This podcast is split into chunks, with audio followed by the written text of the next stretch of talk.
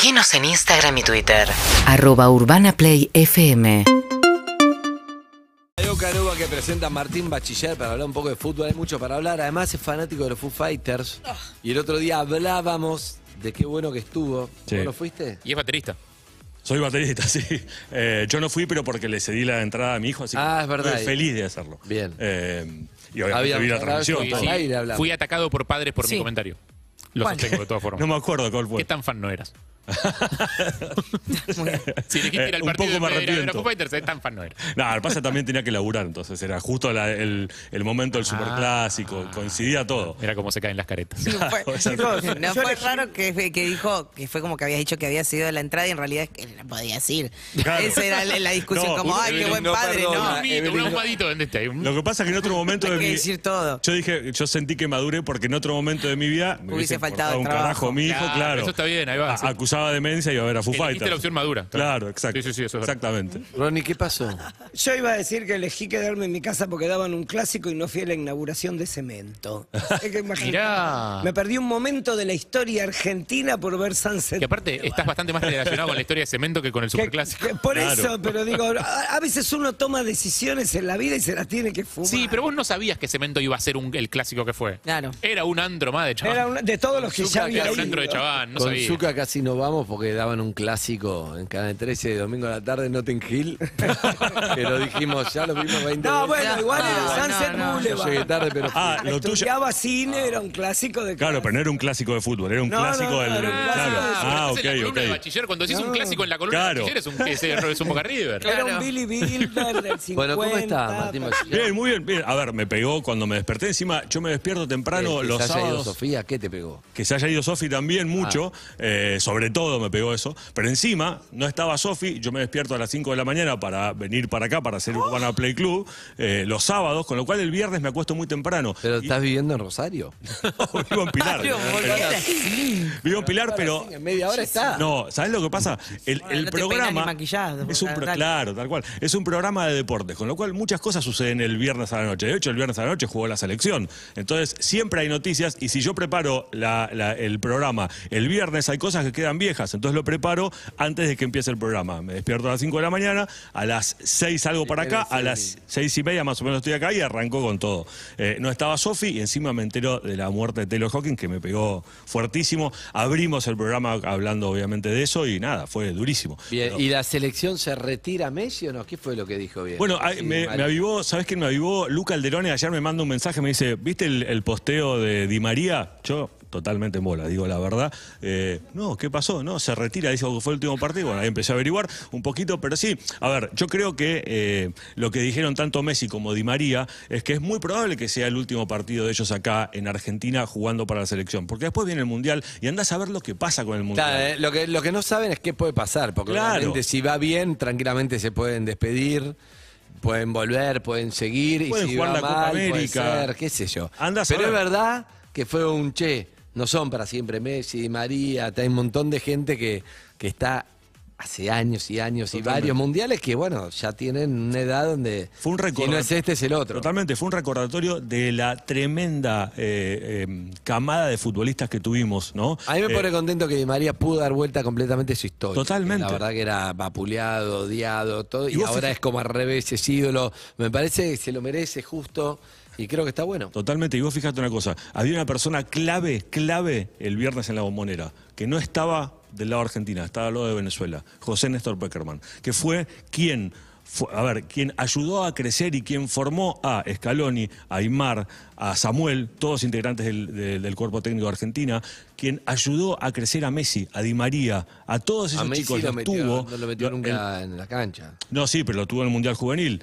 No, es, cierto No, que... sí lo metió, sí jugó. Sí, por eso. En 2006. No, la, No, cri- no. la crítica es El partido contra no- Alemania, claro, exactamente, el partido contra Alemania, había que ganarlo, él no pone a Messi y la crítica hacia Peckerman fue esa. Messi no era el Messi que es ahora también, aclaremos eso. O sea, no es que era in- Nada. totalmente indiscutible, era un jugadorazo tremendo, con un futuro tremendo, pero tampoco eh, era el crack absoluto. O sea, por supuesto era buenísimo, ¿no? Na- nadie discute eso. Pero bueno, lo importante de eh, eh, lo simbólico, si querés, de en la despedida de la selección, también estaba el tipo que lo formó, incluso a Riquelme. Eh, en la vida de Riquelme, eh, José Néstor Peckerman fue fundamental y fue súper importante. Con lo cual, la, la verdad es que eh, fue, fue todo un, como un acto simbólico lo que sucedió, ¿no? La despedida de la selección, que probablemente Messi o, y Di María no jueguen más, o, o y, ¿no? O sea, puede suceder las dos cosas, que uno siga, que otro Es no. como Mirta, que se retira y no se retira nunca. Exactamente. Yo creo, me, nie- me niego a creer- Ponémelo en mis términos, es así. Exactamente, pero ponele una cosa, Ronnie. Va Argentina a Qatar, hace un papelón, se va en primera ronda, eh, Messi y Di María son un desastre, lo que vos quieras. No juegan nunca más. ¿No merecen ellos una despedida en la selección acá en Argentina? Seguro que va a suceder. O sea, va a ser una- Messi es probablemente el jugador más grande de la historia.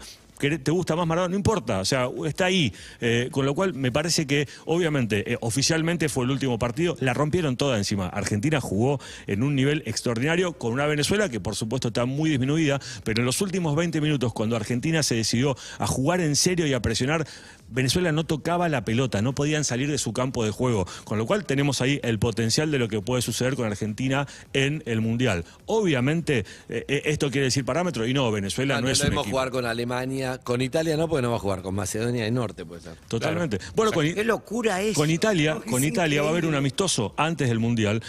Y la- justo Scaloni lo que decías, nosotros necesitamos competir contra equipos de Europa. Hace tres años que no competimos contra países, contra eh, sí, equipos de Europa. Eh, iba a ser Italia un partidazo porque Italia Pero no iba a jugar el de Brasil que está postergado. Sí, pero no es un país europeo, eso es lo que digo. o sea, Pero por eso pero se hace el de Italia. el de Brasil sí, y el de Italia también se va a hacer. Eh, Cuidado con las lesiones en el partido contra Sí, los Italia. italianos no Italia- tienen nada para perder. Piensa Italia no se juega nada y son unos rústicos de mierda. Cuidado Totalmente. con Ey, ey, ey. Sí, Ay, bueno. Esta Italia, eso, eso es lo loco, Y Harry. Perdón. Italia, normalmente acostumbrado al catenacho y históricamente. Sí, eh, claro. esta vez no era así, jugaba muy bien Italia. Por- fue un- la verdad, fue. eh, Y mirá si decide recalcular cuando jueguen contra nosotros y decir, che, la verdad, hacemos una autocrítica. Sí, sí, Hace nuestra 12 años que no tradición, vamos al Mundial. al clásico.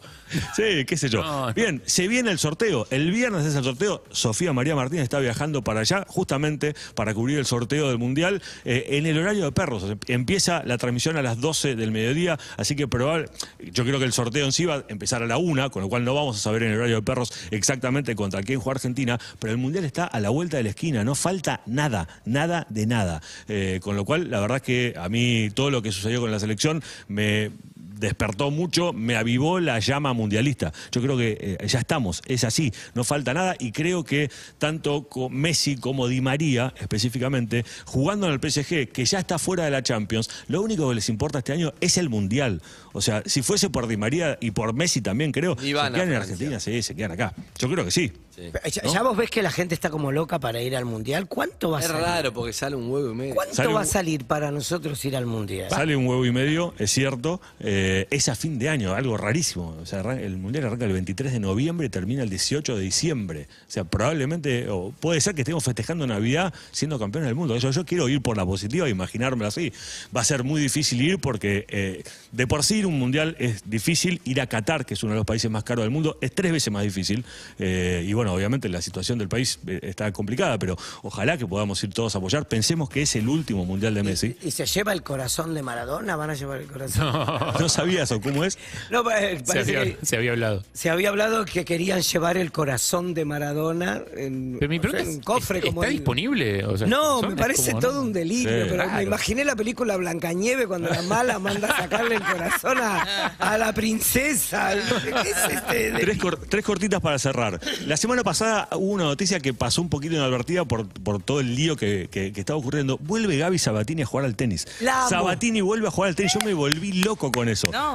Sí, vuelve Sabatini, vu- vuelve a jugar Con el torneo de Gisela leyendas, por supuesto, con. Gisela Dulco en dobles, en Roland Garros, eh, es el torneo de las leyendas, previo al inicio del torneo oficial, digamos, del torneo grande, pero a mí me volvió loco. Y ayer se dio un hecho histórico. Por primera vez, por primera vez en la historia del fútbol femenino, River y Boca jugaron en el Estadio Monumental. Esto es un mojón que va a quedar en la historia del fútbol femenino. El fútbol femenino viene creciendo realmente en forma impresionante. Y de repente ayer por primera vez empataron 1 a 1, si les interesa el resultado. Boca jugó con la camiseta amarilla, atenti, eh, y terminó así, empataron 1 a 1, primera vez en la historia que Boca y River juegan en el Estadio Monumental, por supuesto hablando de fútbol femenino. Era ahora. Ingresen ahora una cosita nada más y ya cierro. Eh, enseguida vamos a subir al feed de Perros de la Calle los premios saludables de Ucanúa. Acordate, tenés tres, tres meses gratis de gimnasio, vos y tu perro. UrbanaPlayFM.com